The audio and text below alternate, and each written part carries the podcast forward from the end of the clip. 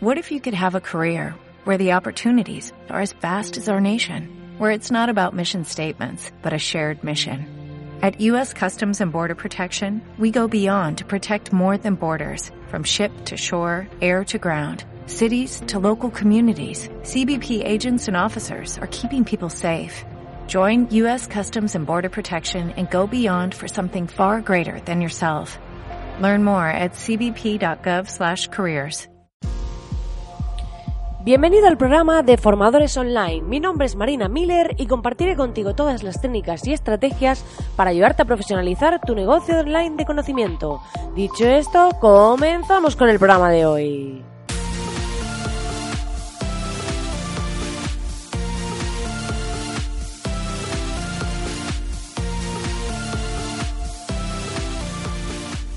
Muy buenos días, querido oyente, muy buenos días. Ya estamos aquí de miércoles, a mediados de esta semana, de esta semana loca como siempre, sin parar, sin parar de hacer cosas. Yo estoy un poco saturada en este momento, pero estoy ahí manteniéndome, sacando este podcast diariamente, como ya sabes, en mi reto de seguir sacando este podcast de forma diaria.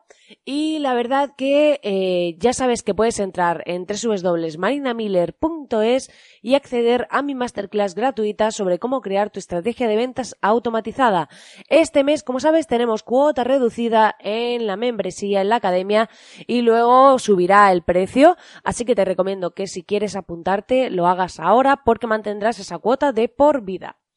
Dicho esto, hoy vamos a hablar de un tema muy interesante, de un tema del que se habla mucho en el mundillo emprendedor y es un tema que a mí me apasiona y es el tema del fracaso. Sí, me apasiona el fracaso, sí, porque realmente a lo que llamamos fracaso en España, yo siempre creí en la mentalidad americana emprendedora. Hay otras cosas que no comparto, pero sí que es cierto que en el ámbito emprendedor sí comparto su filosofía, su filosofía de cuando una persona se ha equivocado varias veces, ha adquirido mucho conocimiento, muchos aprendizajes que le van a permitir que puede que este proyecto que te está presentando sea el bueno, porque después de la experiencia que ha adquirido durante ese tiempo, de todos los fallos que ha tenido, de todas las caídas, ha aprendido mucho y siempre esa persona tiene una mayor experiencia que el que acaba de lanzar algo y nunca ha hecho nada. Pero en España tenemos esa visión de que eso es fracasar y yo no lo comparto, pero bueno, eh, os voy a contar en esta ocasión mi caso personal.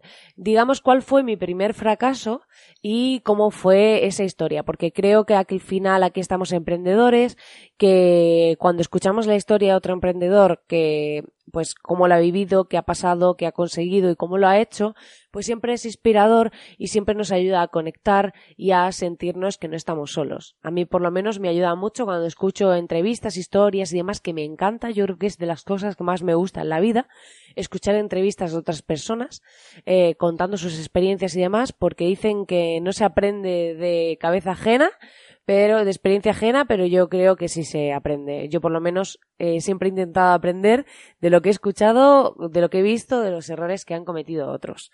Pero bueno, sin enrollarme más, eh, os voy a contar, pues bueno, que yo estaba en tercero de carrera y ahí monté mi marca personal. Es cierto que yo empecé la universidad un par de años más tarde por temas familiares y demás, pero luego cuando empecé yo no era la típica alumna que iba a clase porque se lo habían dicho sus padres o porque era lo que tocaba, sino que yo estaba allí por decisión propia.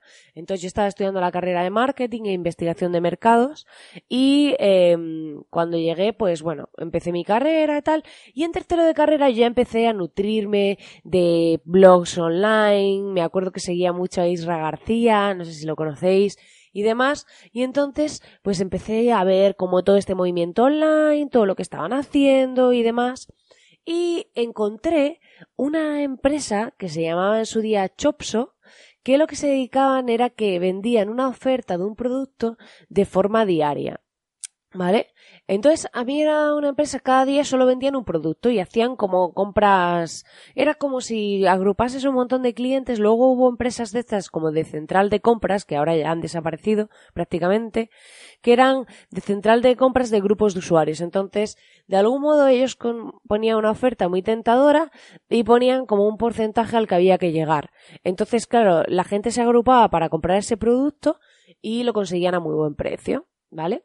Entonces hacían pues una oferta diaria y yo en aquel momento pues empecé, creé mi blog en WordPress, monté mis posts sobre temas de marketing, era muy genérico, no me diferenciaba, pero bueno, empecé haciendo mis pinitos, mis primeros diseños para mi blog, mi marca personal y demás. Y a través de ese blog pues empecé. Entonces yo en tercero de carrera ya había creado mi marca personal y mi blog, porque ya estaba muy, ya era muy consciente de esto del tema de la marca personal.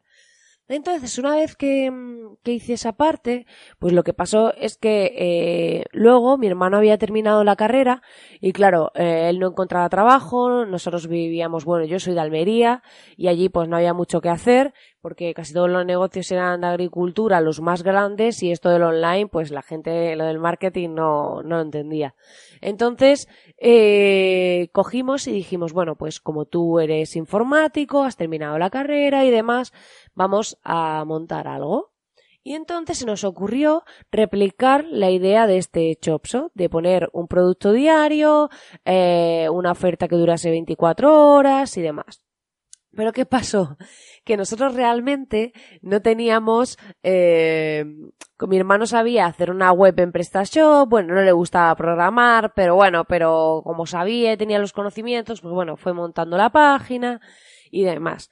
Y yo, pues me encargué de todo lo demás. Y cuando digo todo lo demás, quiere decir buscar proveedores, la parte de diseño gráfico, porque lo que hicimos fue para crear una pequeña comunidad, hicimos un sorteo, compramos una tablet Samsung y hicimos un sorteo para que pues las personas se apuntasen, era la época que había muchos sorteos en redes, entonces para que se apuntasen y demás, e ir construyendo una base de, de usuarios.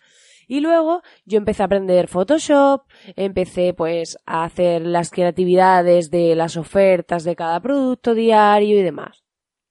¿Y qué pasó?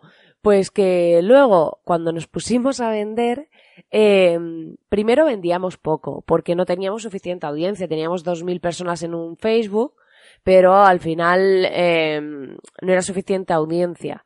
Y además nos encontramos con varias barreras. Una era, pues que el tema de los proveedores, claro, ellos querían que tú asumieses stock y que comprases un cierto volumen de cantidad. Pero, eh, pero nosotros pues no teníamos fuerza para eso. Pero ahí tuve un gran aprendizaje, que fue que tú podías ser quien tú quisieras ser. Al final, eh, nosotros éramos muy jóvenes, estábamos en casa de mis padres y ahí estábamos montando todo el chiringuito que el verano, pero es cierto que conseguí que incluso el responsable de Samsung de telefonía de España me llamaba para hacerme ofertas, que yo nunca le compré porque claro, nosotros no podíamos asumir, nosotros queríamos un modelo de estos de Just in Time o Dropshipping o algo así que era, nosotros acordamos contigo una oferta, pero solo te compramos lo que realmente vendemos. Y entonces, eh, me acuerdo que una vez incluso llegamos a sacar un, el último modelo de Samsung que había en ese momento y demás, y eh, nos lo compraron desde Ibiza, que fue, no, tuvimos solo una venta, fue desde Ibiza, pero fue increíble el ver el poder de Internet, el ver dónde podíamos llegar desde nuestra casa. Y es cierto que al final pasaron unos meses, eh, el negocio no terminaba de despegar, a mi hermano le hicieron una oferta en Madrid para trabajar y se tenía que venir, y bueno, yo le propuse a una empresa de Almería que era tipo grupón, que era así pequeñita a nivel local, pero era como el grupón eh, local, ¿vale? Para que os hagáis una idea de estas empresas de cupones y todo este tipo de cosas, eh, pues hablar para ver qué estaban haciendo y tal, y me propusieron que dejase mi página en su día para llevarles tema de producto, porque ellos trabajaban la parte de, mm, de servicios, pero no trabajaban el producto.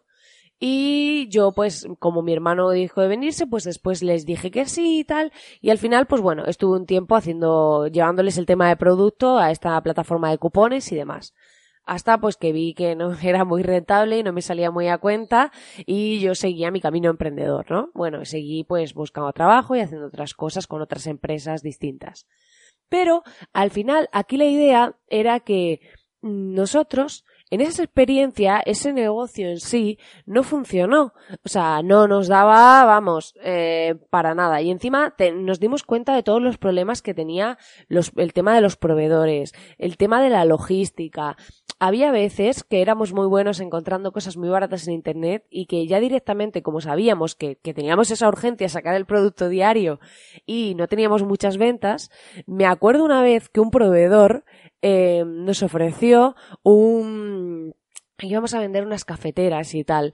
Y entonces lo que pasó fue que eh, el proveedor nos las ofrecía un precio y después descubrimos que sacaron una promoción en el corte inglés que las vendían muchísimo más baratas. ¿Sabéis lo que hicimos? Nos fuimos al corte inglés a comprar las cafeteras, porque es que nos salía más a cuenta que comprarlas en el proveedor. Sea, para que os hagáis una idea, fue una auténtica aventura el probar, pues había proveedores que nos enviaban las cosas mal, había, o sea, un montón de incidencias, todos esos temas logísticos, todo el tema, pues, de las publicaciones. Me acuerdo que mi hermano teníamos toda la web preparada con el aviso de lanzamiento y tal a nuestra comunidad, a nuestra pequeña comunidad, ¿no? Y teníamos todo preparado para salir. Y la web salía a las 12 de la noche. Mi hermano se cargó la base de datos a las 11 de la noche. Perdimos todo el trabajo que habíamos hecho de la web y no teníamos copia de seguridad. Tenía que reconstruir todo desde cero. Imaginaos cómo estaba yo en aquel momento. O sea, al final te das cuenta de que todo eso con el tiempo te sirvió para aprender. A mí me sirvió para aprender que el online era muy potente y que no existen barreras. Me sirvió para ver las posibilidades que teníamos. Me sirvió para hacer mi primera colaboración con otra empresa y empezar pues a interactuar con otras empresas, ver qué tal funcionaba, eh, ver cómo cada una operaba e ir aprendiendo de ellas. Y todo ese proceso fue un gran aprendizaje. Sí, no conseguí que mi tienda online eh, triunfase porque nosotros replicamos el modelo, vendíamos un producto al día con un descuento muy grande, pero no conseguimos que eso triunfase, pero sí conseguimos aprender mucho, sí conseguimos adquirir una gran experiencia y sí conseguimos em, llevarnos eh, todos esos aprendizajes para nuestros siguientes proyectos. De ahí que luego mi hermano empezase, aparte de su trabajo, a vender a través de eBay y ya contemplaba todos los márgenes al mínimo, contemplaba los envíos, cómo lo podía hacer para que fuese mucho mejor. O sea, ya estaba en otro nivel. ¿Por qué? Porque ese fracaso nos sirvió a los dos. Nos sirvió mucho. Yo aprendí mucho sobre diseño, logística, eh, producto y mi hermano aprendió más allá de la parte web pues también hacer automatizaciones, saber un poco todo lo que se cocía y a ver pues cómo optimizar costes, compras y de todo para luego pues crecer, avanzar y eh, mejorar nuestras versiones en otros proyectos. Pues nada, querido oyente, hoy ha sido un programa diferente, pero quería compartir contigo esta historia de fracaso para que te inspire, para que veas que no pasa nada si te equivocas, que no pasa nada si en este momento no lo has conseguido, pero puedes siempre dar un paso al frente y crear algo nuevo e intentar que algo despegue, puesto que Puede que haya varios fracasos en el camino, pero luego habrá un momento en el que encuentres tu lugar y consigas tu éxito. Ya sabes que puedes entrar en www.marinamiller.es y acceder a mi masterclass gratuita sobre tu estrategia de ventas automatizada. Y también sabes que agradezco enormemente tus valoraciones, reseñas y comentarios en iTunes, iBox y Spotify, que te llevan un segundo y a mí me ayudan muchísimo. Y también decirte que muchísimas gracias por estar ahí al otro lado, por acompañarme cada día, por escucharme y que tengas un feliz día. Nos vemos aquí mañana. ¿No se merece tu familia lo mejor? Entonces, ¿por qué no los mejores huevos? Ahora, Egglands Best están disponibles en deliciosas opciones. Huevos clásicos, de gallina libre de jaula y orgánicos de Egglands, que ofrecen un sabor más delicioso y fresco de granja que le encantará a tu familia. En comparación con los huevos ordinarios, Egglands Best contiene la mejor nutrición como 6 veces más vitamina D, 10 veces más vitamina E y el doble de omega 3 y B12. Solo Egglands Best. Mejor sabor, mejor nutrición, mejores huevos. Visita egglandsbest.com para más información.